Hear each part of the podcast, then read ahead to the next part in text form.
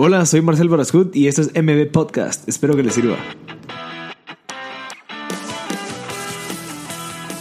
Hola a todos, gracias por sintonizar MB Podcast. Estamos en el episodio número 16 con Emilio Méndez, quien es uno de los hermanos que lograron desarrollar la marca Saúl Méndez, que ahorita es Saúl. Eh, ellos lograron como que disruptir toda la industria de la moda en Guatemala, mucha de la parte de la comida también, incluso de los eventos sociales. Entonces Emilio Méndez pues es una de las caras de, Saúl. Eh, creo que es un ícono de la moda y también de la parte de la innovación dentro de Guatemala y el emprendimiento. Él nos cuenta un poquito mucho, un poquito mucho, sino que un poquito sobre la historia de, de, qué fue lo que lo formó a él para poder lograr tener el impacto que ha tenido aquí en Guatemala. Entonces, por favor, escúchenlo. Eh, muchas gracias por sintonizar M Podcast. Les recordamos que también lo pueden ver en video. Ahorita ya estamos haciendo unos giveaways, los estaremos haciendo cada domingo. Eh, un, libro de, cada episodio que, pues, que nos recomienda eh, cada persona que viene a grabar. Entonces vamos a estar regalando un montón de libros para que pues sigamos creciendo y evolucionando para pues tener una mejor Guatemala. Así que eh, muchas gracias por sintonizar M Podcast y por favor escúchenlo, compártanlo y espero que les guste. En el minuto número 21 al 22 y medio 23 se escucha una ambulancia, así que discúlpeme, no lo pude editar, así que solo es un minuto. Eh, logramos seguir la conversación, pero espero que no les interrumpa la concentración. Eh, eh, disfruten, por favor. En audio. Así que, Emilio, muchísimas gracias por aceptarme aquí. Realmente es un honor y se lo juro que usted me inspira muchísimo. No es como que se lo diga a toda la gente que, que grabo, pero realmente lo que ha hecho, lo que ha logrado y pues toda la pasión que tiene porque la gente cambie, de perder el miedo, de cumplir sus sueños. Y pues muchas gracias, espero que, que podamos tener un buen contenido en este episodio. Y quisiera que empezáramos algo diferente de normalmente todas las entrevistas que he tenido. Tal vez si me puede apoyar con contarme de su niñez. Me intriga mucho saber cómo era niño, sus papás, su papá especialmente, que fue el empresario, eh, cómo lo motivó, qué, qué, características cree que usted absorbió de él para ser la persona que es ahorita. Bueno, pues la verdad es que eh, interesante el tener un espacio para poder compartir cosas que, pues que uno no las cuenta todos los días, ¿no? Pero hablando de mi niñez, em, yo soy el menor de cinco hermanos y creo que sí te marca el, número de hijo que uno es, O sea, creo que es muy diferente ser el mayor que ser el menor, ¿verdad? Por las condiciones en las que la familia está cuando uno llega y creo que el ser el menor también te tiene beneficios, creo yo, ¿verdad? En mi caso, tal vez uno de los principales beneficios es que mis papás ya estaban un poco cansados, entonces eso me dio más espacio a mí, realmente más libertad. Ya no los tenía tan, tan encima como probablemente estuvieron de mis hermanos y entonces eso me dio como más eh, cancha para poder, mm, no sé, tal vez buscar quién era yo o quién quería ser yo. Entonces eso creo que, me marcó bastante. Em, y también tuve la oportunidad de viajar mucho con mi papá, tal vez porque era el más pequeño y entonces era más mm. fácil como que faltara clases, ¿verdad? El que está en primaria, que mi hermano mayor que ya estaba en secundaria, me lleva cuatro años, cuatro años y medio. Entonces el ser el menor, en mi caso, creo que me, me dio esos, esas dos em, ventajas. Y creo que tal vez por tener también como esa libertad y ese espacio de que no tenía mis papás tan encima, también me permitió darme cuenta que no estaba a gusto con lo que tenía, ni con quién era yo.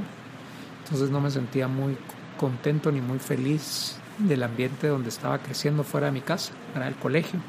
O sea, sentía que, que no cabía del, del todo dentro de ese ambiente y entonces ¿Qué edad estamos hablando ahí? Pues yo te diría que en general la niñez, ¿verdad? Pero tal vez ponerle 10, 12 años, estaba como muy claro que no cabía en ese ambiente.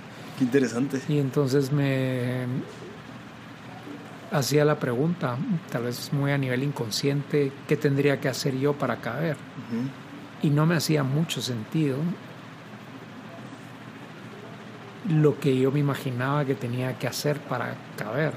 entonces tal vez yo te diría que eso fue interesante porque si bien me hizo tal vez mi niñez un poco más complicada, ¿verdad? Porque no tenía yo el control para nada, ¿verdad? No era, o sea, hay niños que son los líderes, ¿verdad? De su clase o de su grupo y mandan y les dicen al resto qué tienen que hacer o qué no tienen que hacer. Yo no era uno de esos niños, yo estaba más bien como, como tratando de, de encontrar mi lugar en el universo y sabiendo que el lugar donde yo estaba era distinto al lugar donde yo quería estar. Así que, que eso definitivamente me marcó y me hizo, si no encontrar quién era yo, tal vez estar más claro de quién no quería ser. ¿Y cómo, cómo cree que usted identificó a esa edad tan temprana ese deseo de, de querer ser diferente? O sea, ¿cómo, yo creo que eso requiere de mucha introspección y no creo que todos los niños de dos años lo, o sea, sepan incluso qué es eso. ¿Cómo, ¿Cómo cree que fue? Bueno, yo sí me considero una persona introspectiva, introvertida. Eh, y te diría más en ese entonces, ¿verdad? O sea, yo sí tenía mi mundo muy hacia adentro. Y eso creo que también te ayuda como a reflexionar más en lo que ves y no, simple no simplemente tragártelo, ¿verdad? Entonces sí creo que estaba como tal vez consciente de nuevo, consciente más de las cosas que no me gustaban que, que, claro de las cosas que sí me gustaban. Exacto. Entonces tener como esa, esa conciencia creo que fue la que me llevó a, a, eventualmente irme de Guatemala, que era lo que yo quería, ¿no? Tener más referentes, más espacio, ver otras culturas, otras formas de entender la vida. Para mí eso se volvió como una necesidad. Pero ¿cómo se dio cuenta de eso? O sea, ¿cómo logra, ¿cómo logra una persona que tal vez no tiene... Yo no sé si sus hermanos son así, pero ¿de dónde sacó ese ejemplo? De decir, no, hombre, yo tengo que salir de aquí, tengo que observar desde otra perspectiva. Yo sé que en Guate no es una burbujita, hay muchas cosas que están pasando. Yo creo que el, sentirme desadaptado, ¿verdad? Como outsider, es una sensación bien incómoda. Ajá.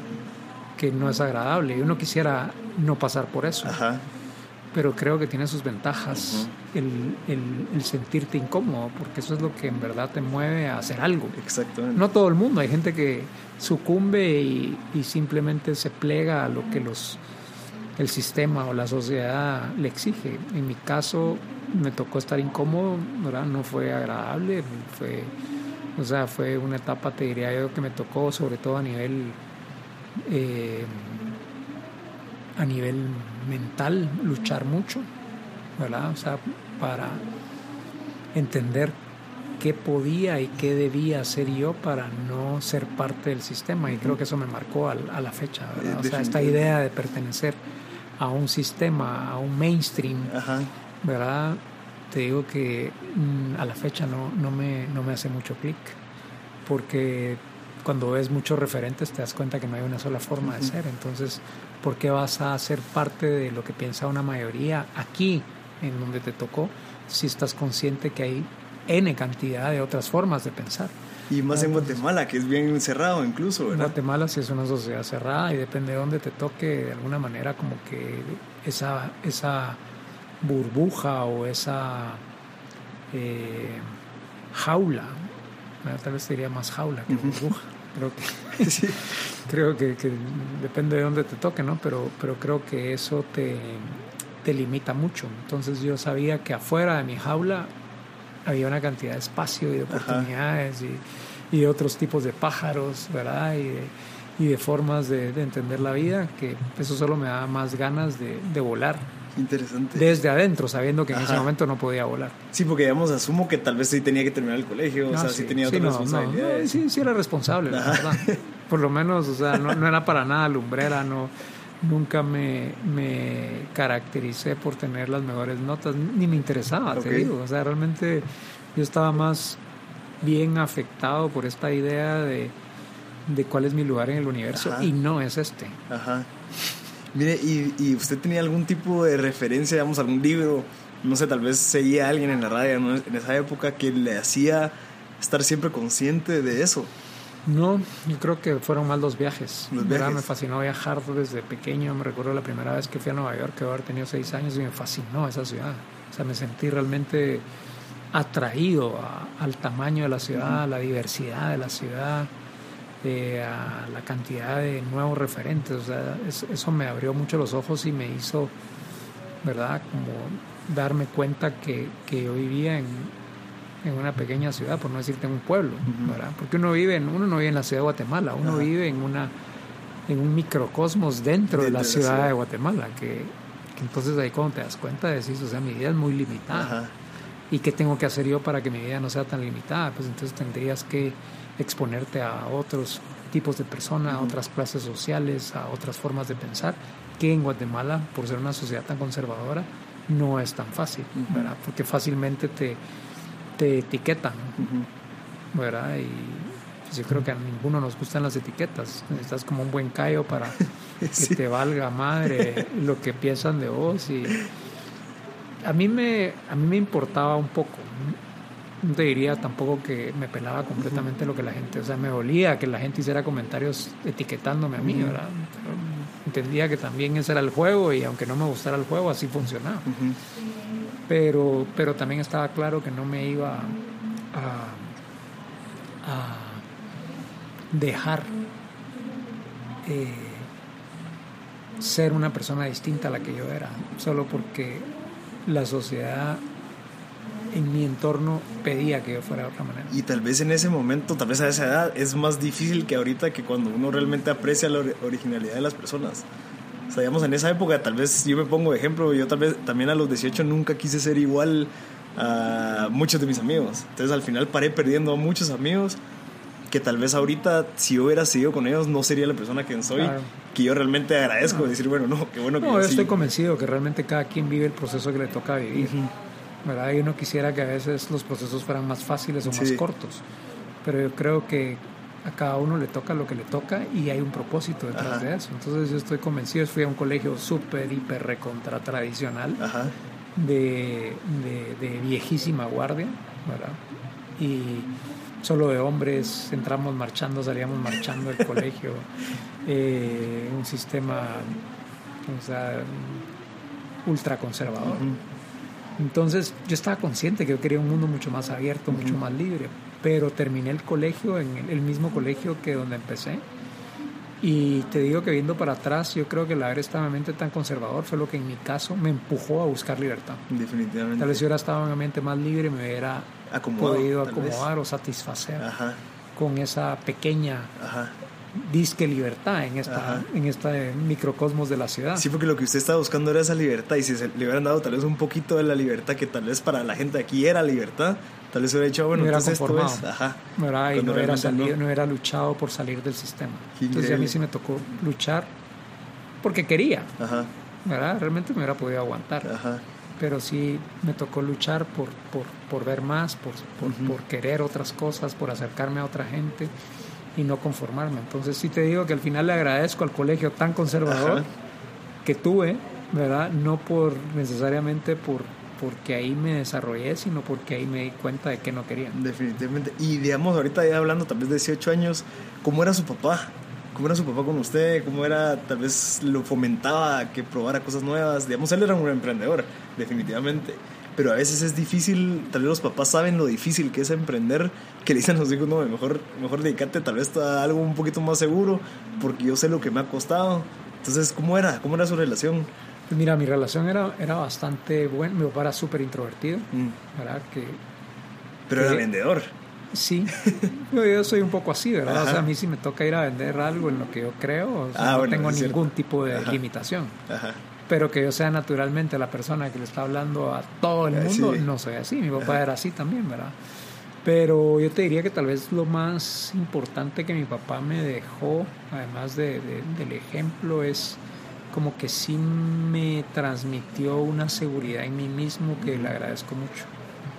O sea, usted, usted sabiendo que usted era diferente a los demás. Sí, pero yo siento que mi papá me veía con buenos ojos. Ah, ok.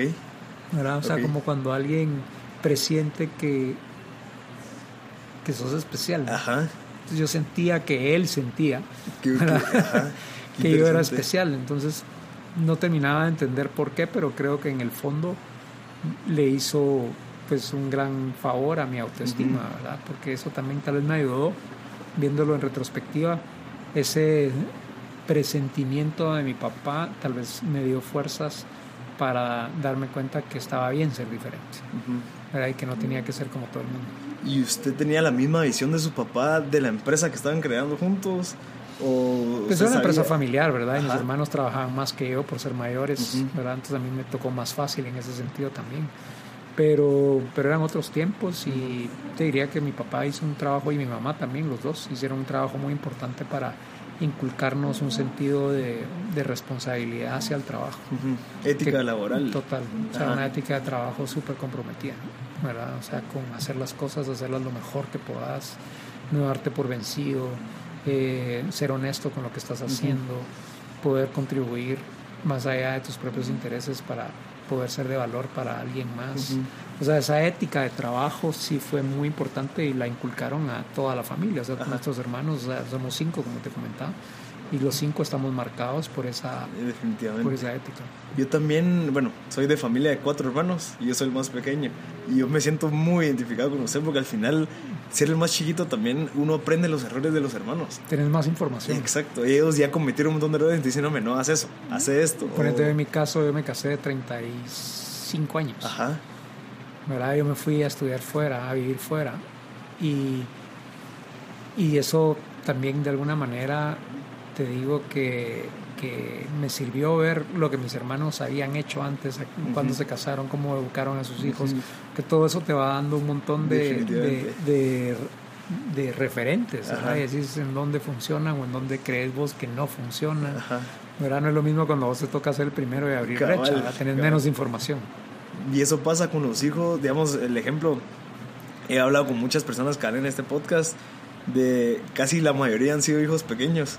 Y me dicen, mira, yo realmente les agradezco a mis papás porque ellos me dejaron ser... Tus muy- entrevistados han sido Ajá. hijos menores. Casi todos, la mayoría. Y todos me dicen lo mismo, mira, realmente te juro, creo que una de las de los, no sé, ventajas que yo tuve fue eso. Que realmente tal vez mis papás no me limitaron tanto, no se preocuparon tanto por mí, entonces me dejaron ser. Es que hay una, gran, hay una gran carga, creo yo, en el hijo Ajá. mayor o en la hija mayor normalmente. Definitivamente. ¿Verdad? Como que las expectativas de los papás son muy altas. Ajá. Y como ellos mismos, como papás, no saben cómo ser papás, sí. entonces experimentan y, la, y, y, se, Prueba can- y y error. se cantan más. Oye, le Puede das ser. al chiquito. Normalmente se- yo creo que sí se vuelven más responsables Ajá. los hijos mayores que los hijos menores. Definitivamente. Porque les toca más duro y porque Y son más estrictos, ajá. Entonces tal vez la creatividad ya se ve un poco más limitada porque, no me, así Claro, tiene la, que ser. La, la carretera está más definida. Entonces tal vez ahí donde compartimos nosotros dos, como que eso de que, bueno, tal vez ya ser el último ya te dejan ser un poquito más libre, yo sé que ya puedes, o sea, ya, ya te enseñaron tus hermanos diferentes puntos de vista, entonces es un beneficio al final. Sí. Y mm, me estás, eh, pues, eh, la universidad, usted no la terminó. O sea, digamos, aquí en Guatemala. Sí, no es que yo lo que quería irme, como yo estaba en este Ajá. estado de insatisfacción. ¿verdad? Pero qué bueno, Como, o sea, esas decisiones... como la, la canción que de hecho la puse en alguno de los capítulos del libro, ¿verdad? Que es I Can Get No Satisfaction. Ajá. ¿verdad? O sea, yo estaba insatisfecho. Y entonces yo sabía que esa insatisfacción iba a poder ah, cambiarla cuando tuviera la oportunidad de ver el mundo, Ujú. ¿verdad? De, de explorar, de, de- de salir. Entonces mi idea y mi pequeña cabecita era que cuando terminaba el colegio me iba a Inglaterra, ¿verdad? Y que mis papás me iban a dejar. Y como que asumí Ajá. era que ese, que ese iba a ser el, el, el proceso y ya cuando llegó la hora ¿verdad? de tomar decisiones me mandaron a volar mil veces. Y te "Tal quedas en Guate. Te quedas en Guate y vas a hacer la universidad en Guate y después cuando termines la universidad hablemos. Ni siquiera así, o sea, hablemos después cuando termines. Y entonces ahí sí me, me, me confrontó porque mis planes de, de ver el mundo y de, de salir del, de los microcosmos Ajá. eh, se me cayeron, ¿verdad? Otra vez dije, no, me va a tocar pasar de un, de un microcosmos a otro microcosmos. Pero ¿cómo logró, o sea, cómo logró, no sé, durar esos dos, no sé cuánto tiempo estuvo, pero cómo logró mantener ese... por la responsabilidad. Entonces, como entendí que no había oportunidad ni posibilidad de irme afuera, dije, bueno, ni modo, ahora me voy a tener que quedar en Guate. ¿Y qué voy a estudiar? No sé, no hay ni siquiera nada que realmente me apasione. Eh, y por eliminación, ¿verdad? Casi que... Le tocó lo último, bueno, toca. por eliminación, eh, que es lo que menos, menos me, desa- me- pienso que me puede desagradar. Ajá. Y así decidí Administración de empresas. estudiar administración de empresas, que veo en retrospectiva y definitivamente era una no era una carrera que naturalmente ajá. me, es como me meter un pudiera- círculo en un triángulo. me pudiera dar a mí lo que yo necesitaba. Ajá. Pero otra vez, ¿verdad? Necesitas también entrar en Sí. tus procesos personales para, para aprender y darte cuenta qué es para vos y qué no es para vos. Lo hice realmente porque no me quedó otra. Y, y lo- logra aplicar algo de lo que aprendió, tal vez en Sí, esos... es- todo. es- que al sí. final, o sea, nosotros hoy somos suma de todo lo De que todo. hemos vivido, Ujú. aprendido, de todas nuestras historias, heridas, lecciones, eh, fracasos, alegrías, o sea, eso somos nosotros Ajá. hoy, ¿verdad? Somos una suma de un montón de cosas, de un montón de historias. Definitivamente. Si le quitas una parte de la historia, hoy no serías la persona que sos, ¿verdad? Entonces, no, aprendí y, y viéndolo en retrospectiva solo me confirmó más, ¿verdad? Lo que sabía Lo que quería. que yo no quería un ambiente Exacto. pequeño, que yo no quería que me dijeran que cuál era la forma de pensar. Ajá. Y eso también va mucho amarrado a, la- a que las personas a veces no aceptan lo que le está pasando en el presente, pero no saben que todo eso al final les va a servir. O bueno, tal vez te diste más cuenta que no querías algo, pero, pero realmente aceptar de que a veces el tiempo. Ah, no, yo con el tiempo te digo que he llegado a aceptar que todo es perfecto. Ajá. O sea, eso, eso es un, un, eh, un hallazgo reciente, ¿verdad? Pero el aceptar que todo es perfecto. Que todo lo que nos pasó, todo lo que nos pasó y todo lo que nos está pasando y las crisis y los problemas y las eh, dificultades y todo eso que no te gusta Ujú. es perfecto, es parte de un plan perfecto. O sea, solo aceptar eso me da mucha paz. ¿Y cómo lo encontró? Mi, mi búsqueda. Yo Sí. la verdad es que sí, sí te digo que desde niño he estado buscando. ¿verdad? He estado buscando qué más. Ajá. No qué hay, sino qué más hay. Sí, yo, yo- yo quiero llegar a ese punto, pero, pero creo que todavía tengo un montón de preguntas que le quiero hacer. Y digamos, va, regresemos a la universidad. ¿Cómo, ¿Cuándo decidió y cómo logró convencer a su papá? Pero bueno, me voy a ir a Inglaterra. Porque nosotros, pues, estábamos, mis papás, ¿verdad? Estaban en el negocio de, de los casimires. Ajá. Y en ese entonces no había, en, las tien- en la tienda de Saúl Méndez, no se vendían trajes, se vendían Ok. las telas y la gente iba a comprar las telas para, Hacer trajes. para ir a hacerse el Ajá. traje do- Ajá. en, en una sastrería, con un sastre. Y entonces ahí fue donde surgió la posibilidad de ir a estudiar sastrería a Inglaterra, que eso a mi papá sí le hizo mucho clic. Ah, bueno. Ahora, o sea, si lo veo ya, ya no lo veo solo desde mi perspectiva de que, de que Emilio se quiere ir, sino Ajá. aquí hay una posibilidad realmente de que uno de mis hijos se vaya a estudiar sastrería y luego regrese y ese conocimiento lo aporte a la empresa. ¿Y cómo le vendió la idea? Pero sí ya tenía investigado, o sea, ya mira, quiero ir aquí o mira, voy a ir a ver qué, qué voy a hacer en Inglaterra. Mm, Yo creo que surgió las, también creo que las cosas cuando realmente uno las desea con todo el corazón caen por su propio peso y no sabes exactamente cómo sucede. De. Sí creo mucho en el poder de la intención. O sea, creo que es poderosísimo. Hay gente que, que eh,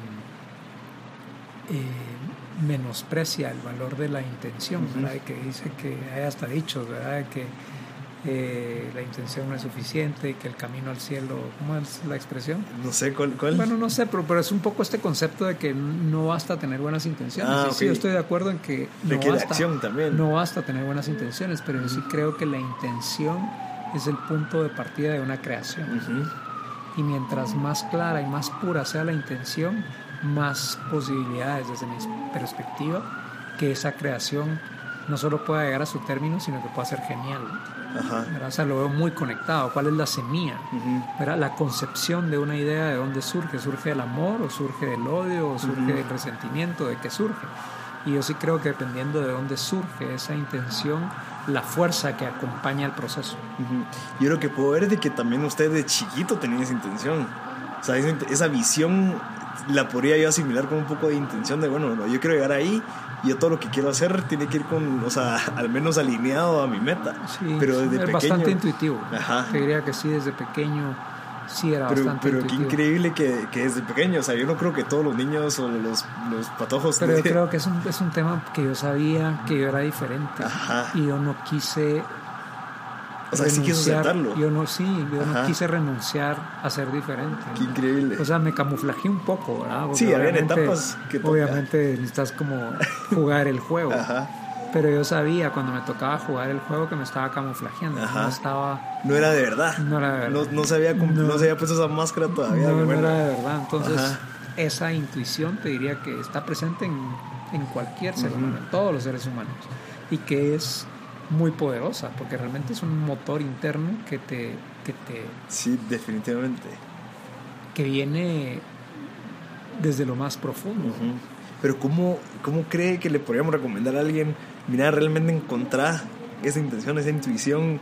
Porque yo sé que yo la tengo y estoy seguro que usted la tenía tal vez a mi edad. Pero realmente, ¿cómo hacemos? Porque yo no sé cómo decirle la receta, mira, ¿cómo haces para sentir lo que sentimos nosotros de Yo creo verdad? que tiene que ver con, con hacer el viaje hacia adentro. Ujú. O sea, cuando haces ese proceso de introspección, súper importante, ¿verdad? Porque al final somos espíritu, sí, pero no sabemos, ¿verdad? Y nos podemos quedar solo en la, en la parte física. Pues si nos quedamos solo en la parte física, toda la profundidad que hay adentro la desconocemos, que es donde está realmente la genialidad. Y ahorita tiene usted algún hábito de en su día a día de cómo poder, cómo logra esa int- introspección, sale a caminar, eh, medita, eh, cómo- Mira, me gusta mucho correr y cuando corro no corro Con con, música. música, Ah, ni corro acompañado, o sea, corro solo y me gusta ese espacio de, de para estar con, con, con mí mismo, Ajá, sí, conmigo mismo. Entonces eso me ayuda, pero también yo creo que constantemente estoy viajando hacia adentro. sí, O sea, es un viaje que, que me gusta hacer, además que sé que es importante hacerlo, porque además uno está cambiando. ajá, O sea, la persona que yo soy hoy, en muchos aspectos, es una persona distinta a la que era hace 20 años, porque Ajá. evolucioné, afortunadamente, y porque hoy conozco cosas que hace 20 años no conocía. Pero entonces ese viaje te, te, te das cuenta que es un viaje permanente. O sea, no es como que ya fuiste adentro y entonces ya sabes Ya, qué encontraste, porque eso que fuiste a conocer está también en proceso de cambio. Entonces es un viaje que constantemente eh, me parece importantísimo Sí. hacerlo. Y cuando digo constantemente es varias veces al día. Ajá. O sea, no es como... Cada O vez sea, de no es como irte a Londres, como ir el próximo septiembre del próximo Ajá. año. O sea, es un viaje que además que está en tu entero, en tu entera disposición, Ajá. poder hacerlo cuando querrás. ajá. Fíjese que es bien, es bien cierto porque incluso hasta uno puede ver cuánto cambio uno ha hecho en una semana, en dos semanas de puchas, como yo pensaba esto hace dos semanas y ahorita ya lo tengo bien claro y ya sé que ya no voy a volver a cometer ese error o lo que sea, pero, pero es tan necesario eso. Totalmente. A mí me fascina el concepto del cambio. Ajá. y, Sí, de me la, y de la transformación. Ujú. me, me- me apasiona, me, me inspira, me conmueve la posibilidad de, de cambiar yo ¿verdad? y ser una persona de alguna manera diferente, deja mejor o peor, o sea, una- de alguna manera diferente a la persona que fui. Eso a mí me, me- me emociona mucho. Entonces, eh, estoy todo el tiempo buscando herramientas que me ayuden a cambiar. ¿verdad? A ver las cosas de una manera distinta, y desde lo banal hasta lo profundo, ¿verdad? O sea, desde cómo me he visto ahora versus cómo me vestía hace dos años es distinto, ¿verdad? Que es- podría ser algo banal, que no es tan banal en el fondo, porque también la ropa dice mucho de quién es uno, o quién no quiere ser uno, o quién quiere ser uno, ¿verdad? Pero ah, así hasta también con el tipo de gente que me relaciono, Definitivamente. la gente que busco. ¿verdad? Y, Lo que escucha incluso. lo que o sea, escucho, lo que veo, leo, Ajá. de lo que me alimento, ¿verdad? Las conversaciones. Entonces también me he vuelto bastante, por un lado me he vuelto, creo yo, más abierto como para querer buscar personas diferentes a mí.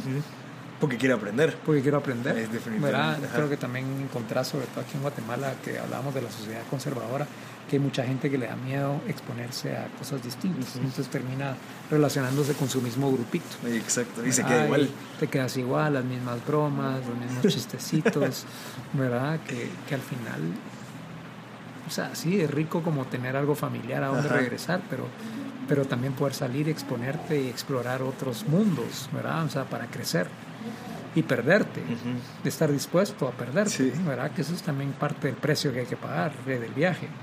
Querés viajar, pero no querés pagar el pasaje. Cabal. Querés viajar, pero no querés perder, o sea, tenés que perder. Ujú. O sea, perder es parte de ganar. ¿Y cómo es un día suyo, normal? ¿A qué hora se levanta? Me levanto a las 6 de la mañana y salgo a correr. ¿Todos los días? Trato, Sí. unos cinco veces a la A semana. la, sí, es bastante. Y me gusta mucho porque me da como un espacio ¿verdad? Para, para pensar. Sin mucho ruido. Sí, Ajá. sí, me gusta también la hora, la, la- esa hora temprana la Sí. mañana, cuando no todo el mundo está afuera. Yo soy Ajá. un poco como lo que te decía. Y ahora viéndolo también en la distancia, para atrás, sí me gusta buscar lugares en donde no está todo el mundo. Exacto. Y luego eso tiene que ver con las horas Sí. también, ¿verdad? O sea, sí me parece mucho más interesante la ciudad.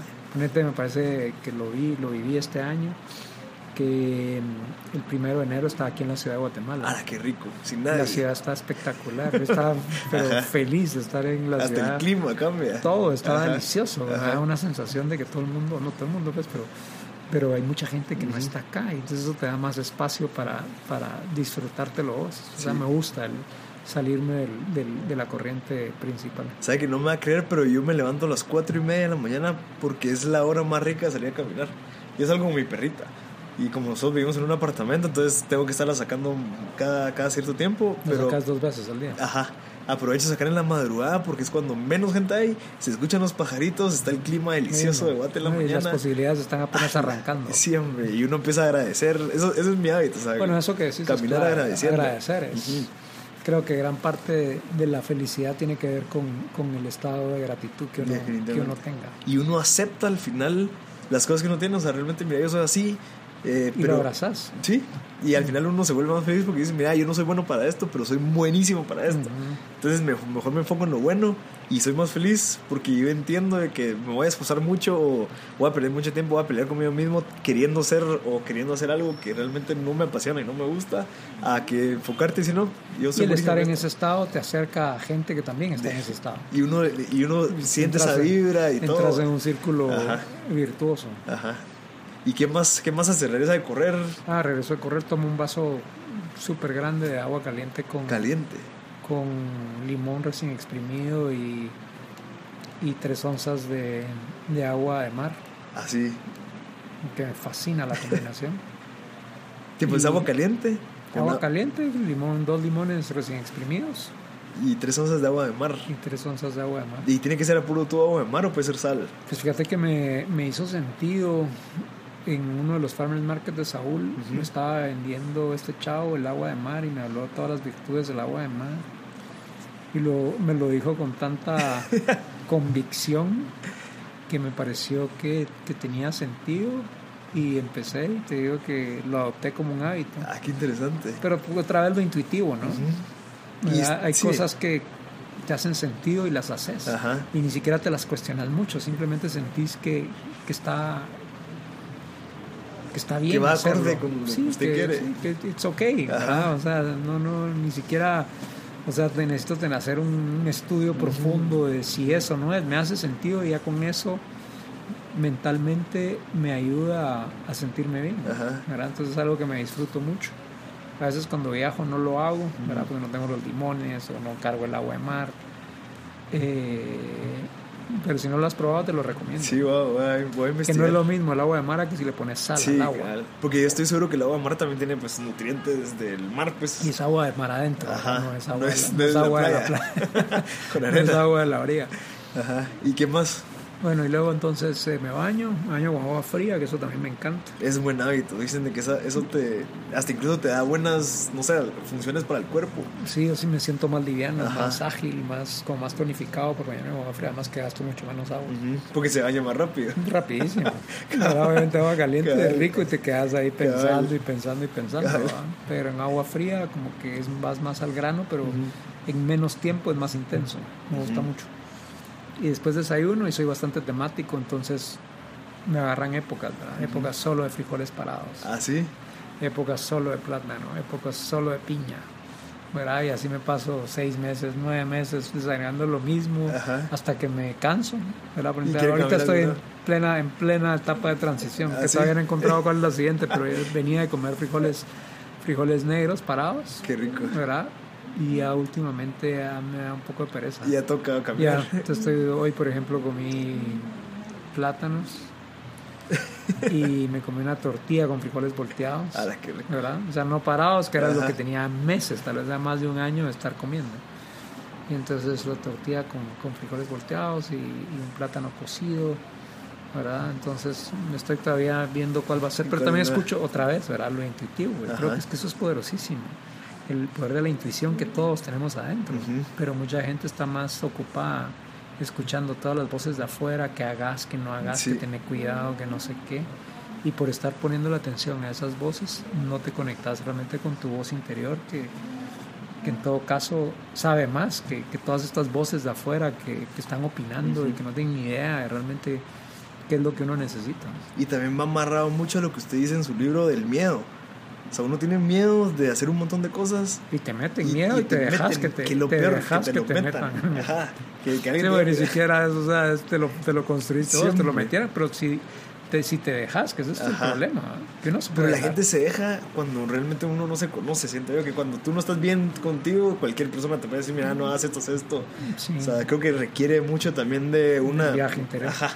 O sea, definitivamente ese viaje, o sea, puede ser por medio de meditación, por medio de correr, o sea, tener un de espacio... uno leer, puede- de, de buscar otras formas de, de- de pensar. Yo sí creo Ajá. que realmente eso de tragarte la, la pastilla porque te la dieron. No. No. me la tragué en el colegio, que era un colegio súper conservador. No me la tragué en la universidad, que era la Universidad Francisco Marroquín. O sea, yo no creo que, o sea, creo en el pensamiento crítico. Sí. Y creo que todo es cuestionable. Y no para volverte un anárquico, sino simplemente para encontrar qué cosas te hacen sentido y qué cosas no. Definitivamente. Y no simplemente aceptarlas porque es lo que te, te dijeron que era. Pero eso ya es en su nivel de ahorita. Pero digamos, alguien que está empezando, a la- es- es- o sea, se puede, pero tiene que ir poco a poco. Siento yo que sí, es como, sí, bueno, es un proceso. todo, es un proceso, pero, pero pues ahora también vos miras gente joven con muchas más herramientas Sí, que antes. definitivamente. ¿verdad? O sea, un nivel de conciencia también mucho más despierto ahora que antes, ¿Por qué será? porque estamos evolucionando como humanidad. Y las mismas crisis y los mismos Sí. desastres nos están empujando a evolucionar. Para mí lo que estamos viendo en muchas partes del mundo, en Guatemala, por ejemplo, lo que nos está haciendo es obligándonos a cambiar. Ujú, O sea, todo el tema político en Guatemala nos está obligando a cambiar, ya no es opcional. Lo que vos ves en Estados Unidos con Trump, lo que está haciendo realmente es poniendo el dedo en la llaga y sacando la pus. Y eso molesta y te da asco y decís, no, no, no, no. Algo tenemos que hacer. Pero eso lo que nos está empujando realmente es a no quedarnos de brazos cruzados. Entonces ahí es donde te das cuenta también que todo es perfecto.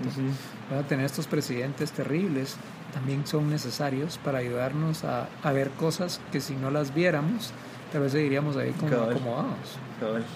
Sí, hay un, dicho que me gusta que el caos causa unión. O sea, realmente cuando hay caos es cuando la gente se une. Hay grandes posibilidades de cambio en el caos.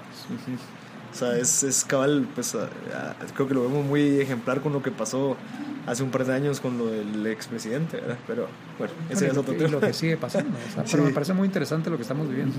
Lamento que hay mucha gente que no quiere darse cuenta. Sí, siempre va a haber que, gente. y que quiere de alguna manera aferrarse al, al juego que fue. Para mí el juego ya cambió. Ujú, Y lo que hay que entender es cómo construir una mejor cancha, mejor definida, con reglas más claras.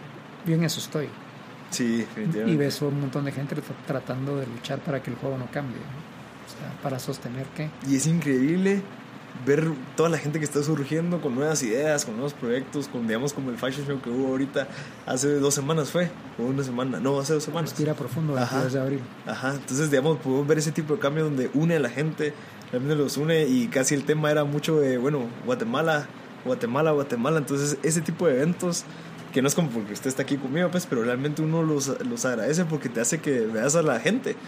Realmente tener contacto con- exponerse. ajá, exponerse, ve- eh, intercambiar ideas, o sea, Con un gente lugar que no conoces, con gente que sí Exacto. conoces, te das cuenta que, que hay mucho más de en lo un que vos ambiente, en creías. un ambiente totalmente diferente, pues digamos en el sur, que fue que es un lugar ¿Ya impresionante. conocías?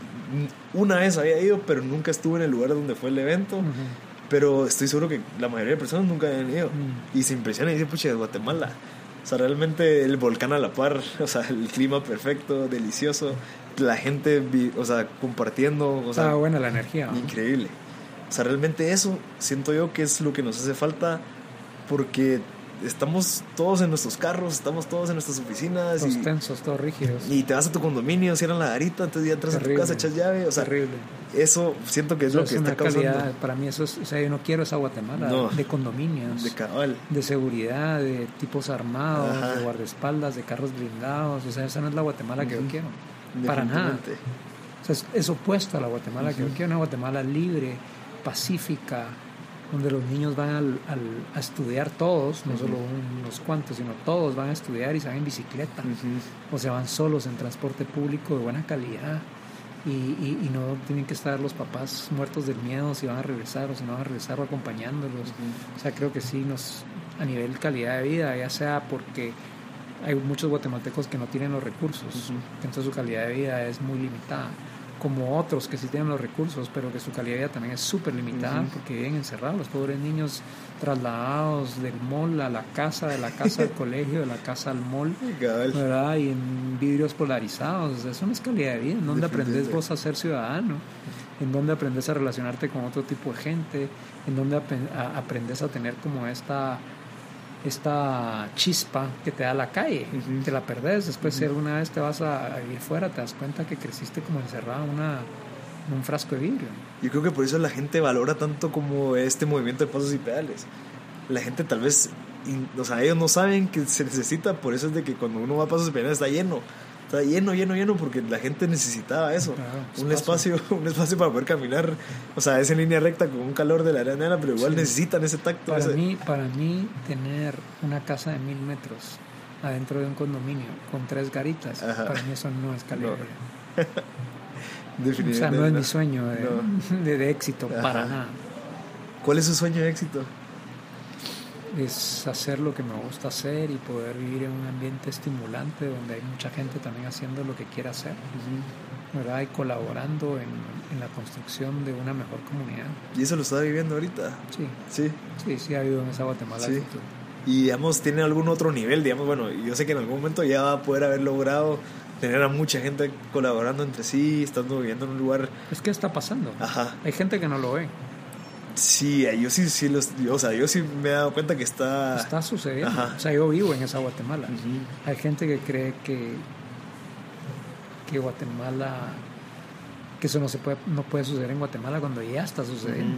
Depende mucho de. Y tu Es que al perspectiva, final, gran parte de lo que ves afuera es lo que tenés adentro. Entonces, Es lo que ves afuera es espejo de lo que tenés adentro. Entonces, si vos adentro estás apretado, si estás preso por el miedo, Ujú. lo que ves afuera es miedo. Ujú. Es bien cierto. Es depende de la perspectiva de cada uno. O sea, al final. ¿Y qué define tu perspectiva? ¿Qué marca tu perspectiva? Creo que, creo que nosotros, o sea, los jóvenes, necesitamos más experiencias con diferente tipo de, de personas, o sea, con diferente mentalidad, porque tal vez un joven que se gradúa del colegio sale a la misma universidad donde van todos sus amigos y donde va todo el mismo círculo social y después se van a un, un trabajo donde es- también va el mismo círculo social, me encuentro con mis amigos, entonces al final siguen en el mismo, Mira, a mí me parece genial lo que hacen en Israel. ajá, Que los hombres, cuando terminan el colegio, ¿verdad? Sería diversificado, hacen tres años de servicio militar. Y las mujeres hacen dos años de servicio militar. Que uno dice, tres años de servicio militar. Suena como que es muchísimo. ajá, Pero para mí eso es genial porque realmente le permite a la sociedad construirse de la manera que ellos han imaginado construirse y te da la oportunidad de mezclarte con otras personas de muchas formas de vida, de distintos niveles, que me parece un ejercicio espectacular.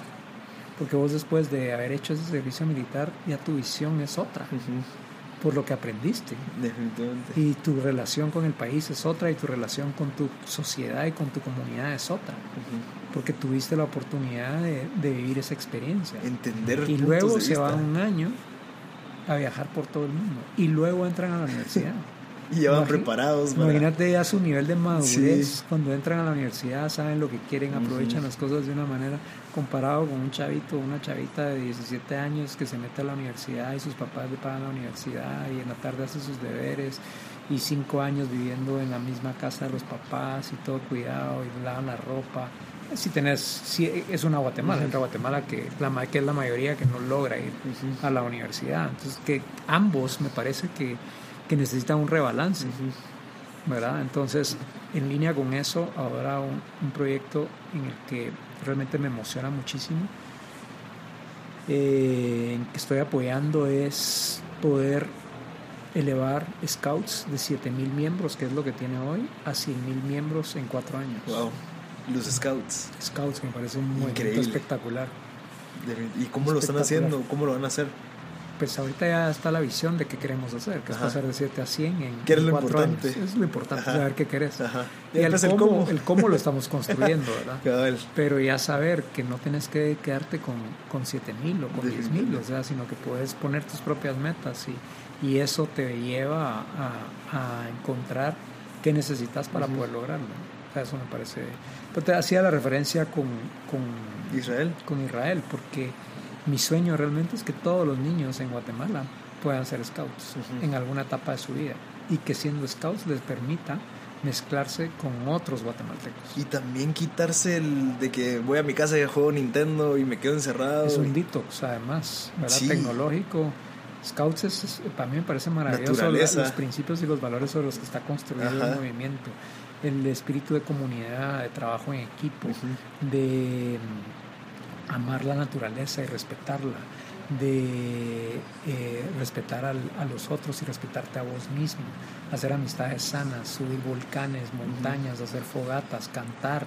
O sea, son todas cosas increíblemente valiosas que ya la mayor parte de niños ya no accesan a ese tipo Ni de... saben que existen, estoy seguro. Entonces imagínate el regalo que es para, para niños y jóvenes el poder accesar a un movimiento como Scouts que le permita ejercer su liderazgo, aprender de liderazgo, viajar por el país, ¿verdad? hacer amigos sanos. O sea, y de otras, yo creo que, digamos, yo puedo poner mi ejemplo.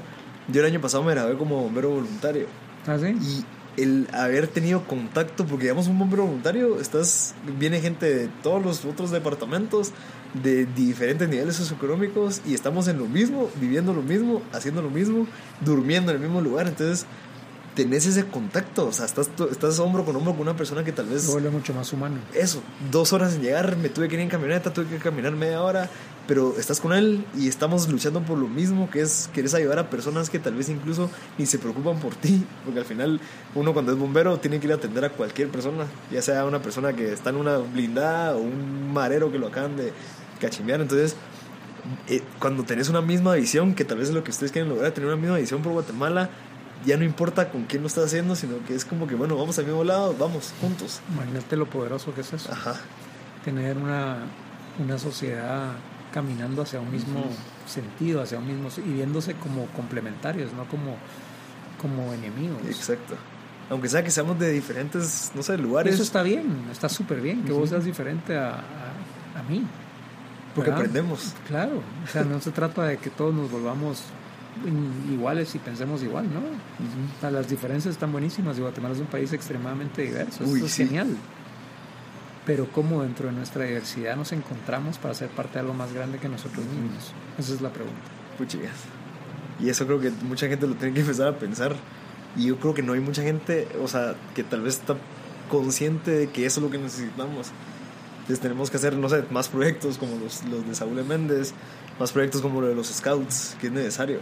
O sea, es necesario tener a todos alineados para poder llegar a, la visión que queremos. Yo creo que cada quien desde donde está, quien está llamado realmente a construir el país. Y esa construcción no se hace solo. Esa construcción la haces con las personas que tenés a tu alrededor, con tu familia, con tus hermanos, con tus amigos, con tu vecindario, que es la gente que tenés cerca. ¿Y qué papel vas a, a jugar? ¿Y cómo vas a influir vos en el pensamiento, en la conversación, en la construcción de ese país? O sea, para mí lo que está viendo Guatemala a nivel de polarización me parece terrible. O sea, cómo podemos dedicar nuestras energías a atacarnos entre guatemaltecos, cuando el país lo que está pidiendo a gritos es que hablemos del futuro y que construyamos un país distinto al que hemos hecho hasta, hasta ahora. O sea, nuestros temas de conversación tienen que ver con cómo reinventamos el sistema educativo y lo volvemos un sistema espectacular de este siglo. ¿Verdad? En lugar de estar como que nos doran la píldora y nos quedamos atrapados en, las, en, las, en las eh, peleas como son popos de mayo, ¿verdad? Que nos ponen a pelear y nos quedamos peleando y ya en el proceso ya no sabemos ni por qué estamos Ajá. peleando, lo hacemos por inercia. Definitivamente. Cuando el país lo que necesita es construcción. Y uno puede. Y ya este, ya para mí realmente la gente que se dedica a desacreditar a otros, para mí se desacredita a ella misma. O sea, ya hablando de con qué gente te relacionas. Entonces cuando dicen Facebook y en redes, Hasta y los, que le- los gente que se está dedicando a, a- a atacar. O sea, para mí eso ya, ya no lo soporto. O sea, me, me, me parece tan, tan autodestructivo ser parte de esa conversación. Definitivamente. Yo creo que uno incluso puede construir, o sea, dar su granito de arena.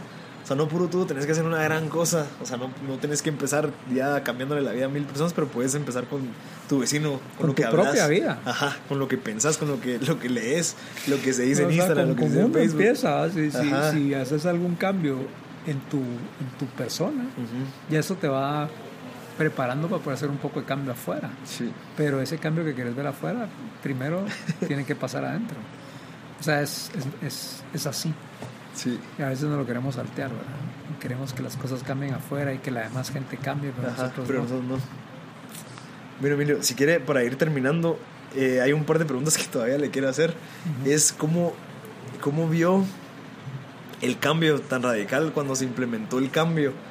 O sea, yo sé que estoy re- re- repitiendo lo mismo, pero ¿cómo, ¿cómo vio el cambio cuando, bueno, mucha, realmente tenemos que salir de lo normal, hagamos un Saúl Méndez como el que es ahorita? ¿Cómo, yo, yo, sé que, yo sé que tuvo resistencia, tal vez mucha gente no creyó, la gente no me, ¿cómo vas a creer que vamos a hacer todo lo que, lo, lo que estás proponiendo? Porque yo estoy seguro que mucha gente, o sea, recibe esa resistencia al momento de querer cambiar.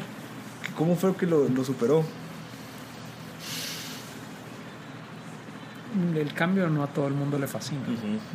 Definitivamente. hay, hay gente que le da miedo al cambio y se resiste al cambio. Y vos necesitas en cualquier proyecto tener a la gente de tu lado, no en contra. Entonces diría que tal vez el reto más grande es cómo imaginar y articular tu visión para que pueda ser suficientemente relevante para gente que no quiere el cambio. O sea, creo que ese es el arte realmente, de influir. Porque si no logras eso, tu idea puede ser espectacular, ¿verdad? Vos puedes estar clarísimo a qué querés, pero si no tienes gente que te ayude en el proceso de construir ese cambio, no te quedas solo. Entonces, creo que el gran reto realmente es poder imaginar, articular esa visión que se pueda volver la visión de muchos. De los de- el lograrle vender realmente su propia visión a los demás y que se vuelva la visión de ellos también. Sí, es compartirla. Qué Creo que no es venderla, es, es compartirla para que idealmente esa visión sea propiedad. Y que se amarren a eso. Sí, que sea su, que se vuelva su, su visión también, ¿verdad? Creo que eso es, o sea, y como país ese es el gran reto. Sí, también. Y digamos, yo, yo- hay algo bien irónico que usted dice que usted es bien introvertido, pero las cosas que hace no son de una persona introvertida. ¿Cómo, ¿Cómo logra eso? O sea, siendo una persona introvertida, ¿cómo hace tantos eventos? ¿Cómo logra ah, eh, hacer ese shake eh, a, a- a, pues, a la industria, tal vez de la ropa, a la industria de la moda, a la industria de los restaurantes? ¿Cómo lo logra? ¿O cómo lo logran en equipo? Sí, es un trabajo de equipo, definitivamente que comparte una visión y yo creo que que no es un tema de, de introvertido y tro- extrovertido, yo creo que es un tema de por qué haces lo que haces. Otra vez regresamos al- al- a la intención, que es como el origen de la semilla. Y cuando lo que querés es poder contribuir a que el sistema avance o mejore, creo que ahí encontrás fuerzas superiores que te ayudan en tu, en tu lucha. O sea, ya no solo enfocarse en la parte tal vez económica, sino que Claro. realmente... Es que la parte económica, nosotros no somos, o sea, nosotros no somos caja registradora, no somos, o sea, no nos cabe más de un reloj, Ajá. ¿verdad? ¿Cuántos pantalones puedes tener? ¿Cuántos metros Ajá. cuadrados necesitas para realmente vivir en- y ser feliz? O sea, no, no es un tema, yo creo que si estamos, el sistema que vivimos en el pasado nos obsesionó con esta idea de tener, ¿verdad? Y pensando que mientras más tenés, más, más, no sé, más seguro estás y más feliz sos. y yo creo que, que en muchos aspectos es al revés. Mientras más tenés, más cargas te, te, te poseen. O sea, no es que vos posees cosas, es que esas cosas te, te poseen a vos. Y entonces te vuelves una persona que ya no sos tan libre. Y como no sos tan libre, entonces te, puedes, te mueves con, con, con dificultad, con lentitud. ¿verdad? Y aquí estamos, o sea, nosotros podríamos volar. Ajá. O sea, como seres humanos tenemos una capacidad extraordinaria que la desconocemos, ¿verdad? Y que no la creemos, y ¿verdad? Entonces nos, porque así nos han dicho y nos hemos, ¿verdad? Comprado el cuento, ¿verdad? De que, pero vos miras gente genial y te das cuenta qué es lo que hace esta gente genial y es, mucho tiene que ver con esa exploración hacia adentro y entender que tenemos una capacidad que está desaprovechada. Entonces, mientras la próxima vez que veas a alguien despotricando a alguien más, mejor pensar, ¿verdad?, cómo esa energía la utilizo para construirme un mejor ser humano y que con eso pueda aportar valor en el entorno donde estoy. Me molesta muchísimo la gente que está despotricando. Los unos contra los otros, los de izquierda contra los de derecha. Y esto es un tema envuelto todo este tema, un tema tiempo incluso. ideológico. Es una bomba autodestructiva. Entonces, definitivamente utilizar mi energía para, para eso, no, no, no estoy dispuesto. Y perder el tiempo, o sea, cuando se podría aprovechar en hacer algo más positivo, más constructivo. En construir, en crear. En evolucionar, en, en innovar, en, en- en experimentar, en, fallar si querés. Ajá. Pero porque nos movimos a hacer algo, Ajá. no porque nos quedamos aquí paralizados, muertos de miedo, esperando que alguien más haga algo. Y eso, eso también me lleva a mi otra pregunta, es ¿qué le recomienda a la gente que tal vez está igual, que se está conociendo, pero tiene miedo a, bueno, puchicas? Yo, yo sé que Que es... se baje del carro. Ajá, pero... eh, Literalmente, Ajá. el lunes veníamos de la antigua, en la noche como a las ocho y media, nueve de la noche, de antigua. Y en el kilómetro, tal vez, no sé, unos cinco kilómetros después de dejar la antigua, ya camino a San Lucas, empiezo a encontrar una fila de carros parada de los dos lados, o sea, sin moverse. Entonces nos quedamos esperando hace un ratito a ver qué pasa. ¿no? Y nadie se movía, nadie tocaba la bocina, todo el mundo estaba como esperando que algo sucediera. Entonces me bajé con una de mis hijas para caminar, para ver qué había adelante, ¿verdad? porque obviamente no se podía pasar en carro. Caminamos, caminamos, caminamos, caminamos. Filas de filas de filas de filas de carros parados, sentados adentro del carro. Nadie se animó a salir. Cuando llegamos al ¿verdad? lo que había pasado es que un carro se había ido en el barranco y había una grúa atravesada tratando de, sacar el carro. Entre la grúa y el, arriate había espacio para que pasaran carros pequeños y medianos. Nadie pasaba. Le digo al policía, usted tiene, ya se fijó el tamaño de cola que tiene aquí atrás. Entonces imagina si hay una emergencia ahí. ¿Qué va a pasar? O sea, muevan la grúa y den un agrande el espacio para que pasen los carros. O sea, el tipo no tenía ni idea de qué hacer. Ajá. Como vi que ahí no iba a pasar nada, me puse yo a dirigir el tráfico. Y a decirle a la gente que pasara. Y lo que me tocaba hacer, que no era mi rol, pero lo que me tocaba hacer era que los carros grandes se quedaran de un lado y todos los medianos y los pequeños pasaran, porque así empezaba a fluir el tráfico. Entonces empecé yo a darle paso a la gente, a mover a la gente. ¿Verdad? Y entonces viene el policía y se lo van a aventar. Yo estoy haciendo el trabajo que a usted le corresponde hacer.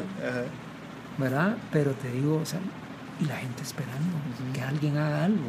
Entonces tu pregunta es ¿qué? Es que te bajes del carro y hagas lo que estás llamado a hacer, que es arreglar lo que haya que arreglar, porque lo podés hacer. En lugar de esperar, como todo el mundo, a alguien más que lo haga. Ajá. ¿Dónde está tu proactividad? ¿Dónde está tu poder de cambiar las cosas si no lo utilizas? Qué increíble, qué buena analogía. Y qué interesante porque al final es cierto, o sea, uno realmente ve tal vez a, a sus ídolos de que, ah, quiero ser como aquel, quiero ser... Pero ¿qué estás haciendo como para Hoy tenés, hoy qué hiciste. Ajá. O sea, ¿en qué, en, qué en qué mejoraste el lugar donde estuviste hoy? ¿Por qué ese lugar se vio beneficiado de que vos estuvieras Ajá. ahí? No estar esperando hasta que yo tenga, Es hasta que, que, yo es que haga- mi- si esperas, te jodes vos y jodes al resto. Ajá. Porque ese poder que tenés adentro, en lugar de conocerlo y ponerlo en valor, lo, lo escondes. Y cuando lo escondes, lo matas. Pero es por el miedo, que es cada lo que usted dice. O sea, si tenés miedo, o sea, vas a estar con un miedo que tal vez alguien te lo metió, tal vez tu papá, o tal vez algún familiar, una persona cercana que tuvo miedo. Y por el miedo él no hizo nada, entonces él te mete miedo porque él no sabe lo que puede hacer uno cuando se quita el miedo. Entonces es, es bien importante, como se dice, salir del miedo. O sea, quitarse el miedo, Y es una decisión. fallar. Es una decisión. No tener miedo. O tener miedo es una decisión. Ajá. O sea, tú decidís.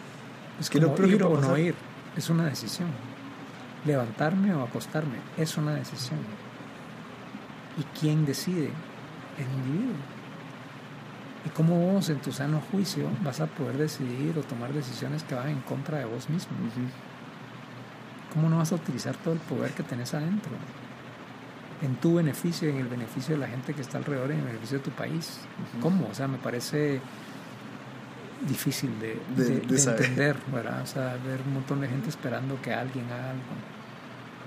Y, Terrible. y después es tan necesario esto, pues, o sea, este contenido de, de alguien como usted que ha logrado, pues, a, a- a tener éxito en, en muchas áreas, poder hacerles llegar a las personas que mucha, realmente tienen que arriesgarse, salir de su zona de confort, tirarse al agua. Están arriesgando más, creo yo. Estamos arriesgando más quedándonos Ajá. donde estamos, esperando que lo que arriesgaríamos si realmente decidiéramos movernos Definitivamente. en cualquier dirección, pero movernos. Definitivamente. Porque aún cuando te mueves en una dirección, inclusive si no es la dirección más acertada, te permite ver dónde estabas y qué otras opciones hay. Y ya con eso estás en mejor capacidad de moverte en el camino correcto.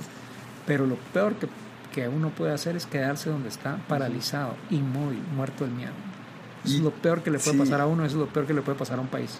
Y incluso conoces gente, o sea, si en dado caso fallaste, al menos tuviste contacto con una persona que tal vez nunca hubieras tenido contacto, conociste otra perspectiva, investigaste algo más, te diste cuenta que sos bueno para algo, o sea, creo que hay más beneficio en fallar Muchísimo más. que quedarse quieto. Para mí es una, es una autocondena quedarte donde estás. Si quiere Emilio, para terminar, yo sé que ya, ya, ya pasamos la hora, ¿algún libro que recomiende? ¿Algún recurso, alguna persona que deberían de seguir las personas que están escuchando, que les pueda cambiar la vida? Mira, leí recientemente El poder de Kabbalah, Kabbalah. que me pareció espectacular. Muy interesante. ¿Y ese de qué trata? Bueno, Kabbalah es un antiguo conocimiento que estaba en manos de los judíos, judíos mayores, hombres, y hace algunos años ese conocimiento empezó a compartirse fuera del, del núcleo en donde había estado guardado por miles de años. Son herramientas, ¿verdad? No es un tema de religión, sino es un tema de herramientas que te permiten conocer Poder de Kabbalah. es muy bueno. De, Perfecto. se- Yehuda Berg es el, Es judío. el autor, es judío. Muy interesante. O sea, si estás en tu búsqueda y querés como herramientas que te ayuden a dimensionar Ajá. el juego de la vida, porque al final de eso habla el libro, Sí. que la vida es un juego. Pero el problema es de que no nos dan las reglas del juego. Entonces vos tenés, cada quien viene, ¿verdad?, al mundo y tiene su tablero, sus cartas, sus dados, no sabes qué hacer con, con todo eso. No sabes cómo funciona. Y aprendes a prueba de error, pero mientras aprendes van pasando los años, en lugar de estar utilizando tu- tus talentos Ajá. que traes, mucho del tiempo lo, lo perdés equivocándote en el juego que no sabes ni cómo jugar cualquier juego de, de- de tablero sin instrucciones. No, tenés- no, sabes- Ajá. no- no es ni divertido, no sabes cuál es el propósito, no sabes cómo aplican las reglas, no sabes quién gana o quién pierde, o sea, es sin sentido. Ajá. Y así es la vida de millones de personas, sin sentido, porque no saben que su vida es un juego y no saben cómo jugar. Entonces, me pareció muy interesante cómo Kabbalah te da herramientas para entender ese juego de la vida. Y lo que te habla también es que hay un contrincante. Y el contrincante lo tenés adentro. Y es tu ego. Qué interesante. Qué, qué valioso ese, ese, ese contenido. Y alguna persona de Guatemala que usted cree que la, la gente de Guate debería de seguir o que deberíamos de tener en el podcast, ¿quién cree que podría ser? Mira, me parece, ahorita te lo digo recientemente porque hicimos, hicimos un homenaje, pero me parece genial Álvaro Ellis. ¿Quién? Álvaro. Ah, el arquitecto. El arquitecto Álvaro Ellis. Sí, de que hizo el, el centro de Miguel Ángel Asturias. Él estuvo en el, como director del Centro Cultural Miguel Ángel Asturias y este gobierno lo quitó porque estaba haciendo un buen trabajo. Ajá. Como suele pasar. ¿Y por qué lo quitó? Porque estaba haciendo un buen trabajo. Suele pasar Ajá. en gobiernos como este. Y ahorita están haciendo homenaje de lo que él No, hizo. entonces pues, le hicimos un homenaje porque me parece que realmente es una persona que tiene una visión Sí. espectacular de futuro. Que eso me- me fascina en, en encontrar visionarios, Ajá. que no hay tantos en Guatemala. Para gente que realmente puede imaginar el futuro y construir ese futuro y traerlo al presente. Álvaro, Álvaro Ellis es una de esas personas, te lo recomiendo. Gracias. Buenísimo, Emilio. Eh, creo que ha sido un excelente episodio. Eh, el contenido que logramos pues, obtener, estoy seguro que le va a servir a muchas personas. Y espero poderlo, no sé, tal vez entrevistarlo en unos 6, 7 meses para, Para ver qué- qué ha cambiado. Qué, qué cambios y qué está desayunando. Ok, buenísimo. ¿En qué, en qué etapa de, mi- de mis desayunos? voy? Ok, Muchas gracias. Emilio. Bueno. Muchas gracias a todos por haber sintonizado M Podcast. Este fue el episodio número 16 con Emilio Méndez. Espero que les haya gustado. Eh, creo que logramos eh, obtener un montón de contenido valioso. Eh, si se dan cuenta al final, pues logramos cerrar con bastantes conclusiones importantes que uno puede poner en práctica para perder el miedo, echar punta, eh, lograr ser uno mismo, encontrarse más que todo, que es la parte bien importante. Eh, si uno no tiene visión a base de qué toma uno sus decisiones, entonces es bien importante tomarse ese tiempo para, para, no sé, aprender de uno mismo, qué es lo que a uno le gusta, qué es lo que a uno le apasiona, para qué es bueno y lograrle sacar el jugo de eso, que creo que es la parte del éxito de cada uno. Así que eh, qué bueno que escucharon el episodio número 16 y espero que les guste y si saben de que hay alguien que le pueda servir, por favor compártalo y espero que vean el video y que sigan escuchando todos los episodios y que estén pendientes a los demás giveaways. Eh, gracias por sintonizar M Podcast.